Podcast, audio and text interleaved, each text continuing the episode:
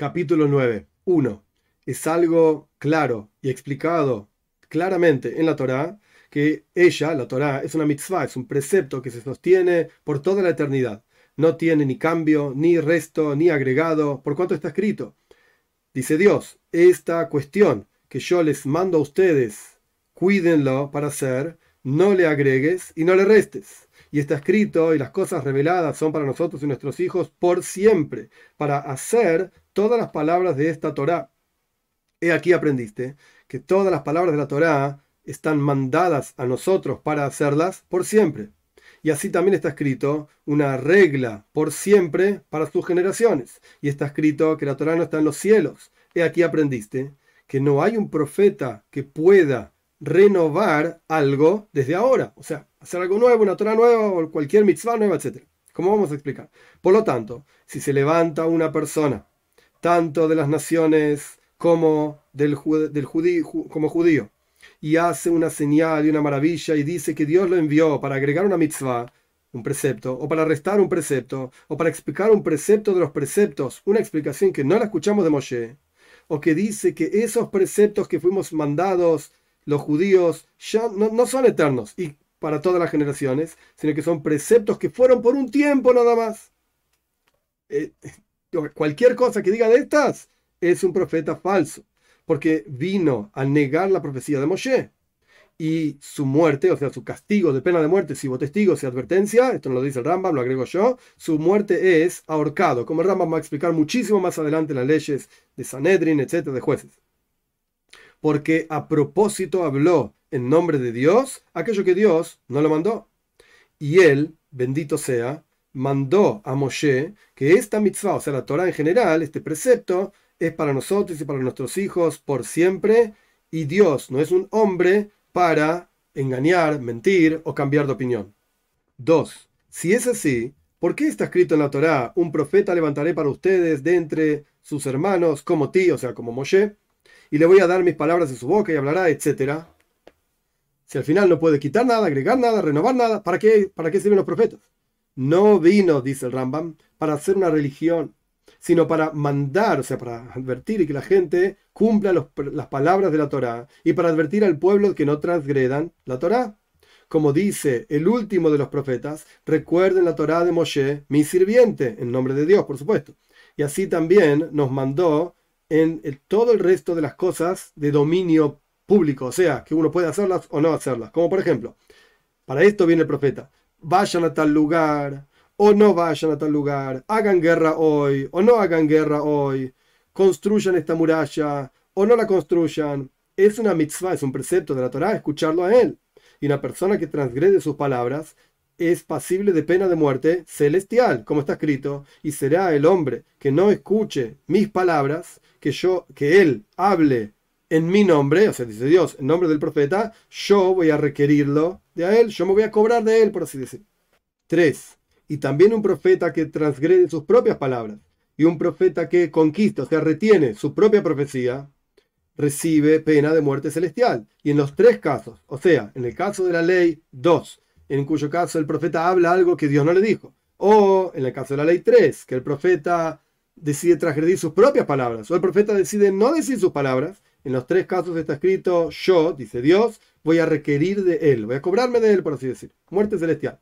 Y también, si el profeta nos dice a nosotros, aquel que ya sabemos que es un profeta, transgredir alguno de los preceptos mencionados en la Torá, o muchos de los preceptos de la Torá, tanto preceptos poco graves como preceptos graves, temporariamente, es una mitzvah, es un precepto escucharlo a él.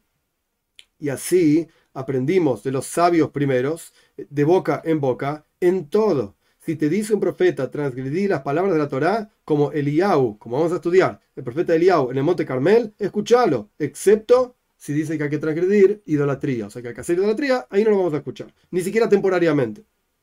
Y esto es siempre y cuando sea en forma temporaria, que el profeta te dice que transgredas en forma temporaria. Por ejemplo, Eliau, justamente, el profeta Eliau en el Monte Carmel, que ofrendó un sacrificio fuera del templo. Y Jerusalén, la ciudad de Jerusalén y el templo en Jerusalén, el primer templo en este caso, eh, fue elegido para esto. Y una persona que hace una ofrenda fuera del templo recibe el castigo espiritual de Caret, ser recortado del pueblo de Israel. Y por cuanto este es un profeta, en el caso que estamos hablando, el profeta Eliau, es un precepto positivo escucharlo. Y también sobre esto está escrito, hacia él o a él lo escucharemos. Y si le hubiesen preguntado a Eliau y le hubiesen dicho, ¿cómo vamos a quitar, desenraizar, sacar de raíz lo que está escrito en la Torá, no vaya a ser que eleves tus ofrendas en cualquier lugar, una vez que está construido el templo, no puedes hacer ofrendas fuera del templo. Eliau hubiese dicho, lo único que está escrito es aquella persona que hace una ofrenda fuera del templo siempre. O sea, de ahora en adelante se pueden hacer ofrendas fuera del templo, hubiese dicho Eliau. En ese caso, tiene la pena de caret ser recortado. Y como nos mandó Moshe. Pero yo, hubiese dicho Eliau, el me está, por así decir, inventando una conversación entre Eliau y el pueblo de Israel en aquel momento. Pero yo voy a hacer una ofrenda hoy fuera del templo, porque Dios me dijo por las palabras de Dios, para negar a los profetas del Baal, que era una idolatría de la época. Y de esta misma manera, si mandaron todos los profetas transgredir en forma temporaria, es un precepto positivo escucharlos a ellos. Y si dijeron que esta cosa queda desenraizada, quitada por siempre, entonces su muerte, siempre y cuando haya testigos y advertencias, esto lo agrego yo no está en el texto del Rambam, es a través de ahorcarlo, que está explicado mucho más adelante cómo era el proceso.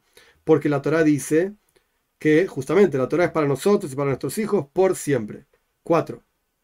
Y también, si quitó alguna de las cosas que ya aprendimos de boca en boca, Torah escrita y Torah oral. En este caso está hablando el Rambam de algo oral, porque lo, que dijimos anteriormente respecto de Liao en la ley 3 es algo que está escrito en la Torah, en el versículo. Pero ahora estamos hablando de algo que aprendieron nuestros sabios en forma oral. Y viene el profeta y dice, esto no va más, lo vamos a sacar.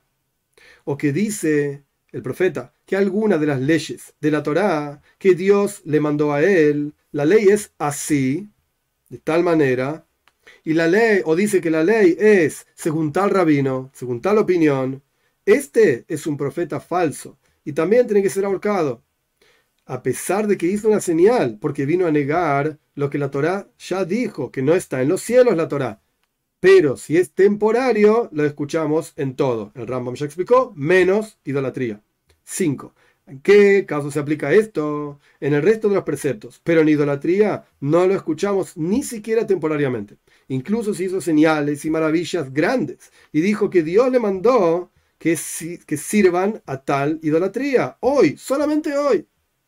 O solamente en este instante. Esto este profeta está hablando falsedades sobre Dios. Y sobre esto dice la Torá, el escrito. Y dice así, y viene la señal y la maravilla, no lo escuches a las palabras de este profeta, porque está hablando falsedades de Dios, su Señor. Porque viene a negar la profecía de Moshe. Y por lo tanto sabemos con seguridad que es un profeta falso y todo lo que hizo es con brujería o con maravillas o lo que sea y tiene que ser ahorcado.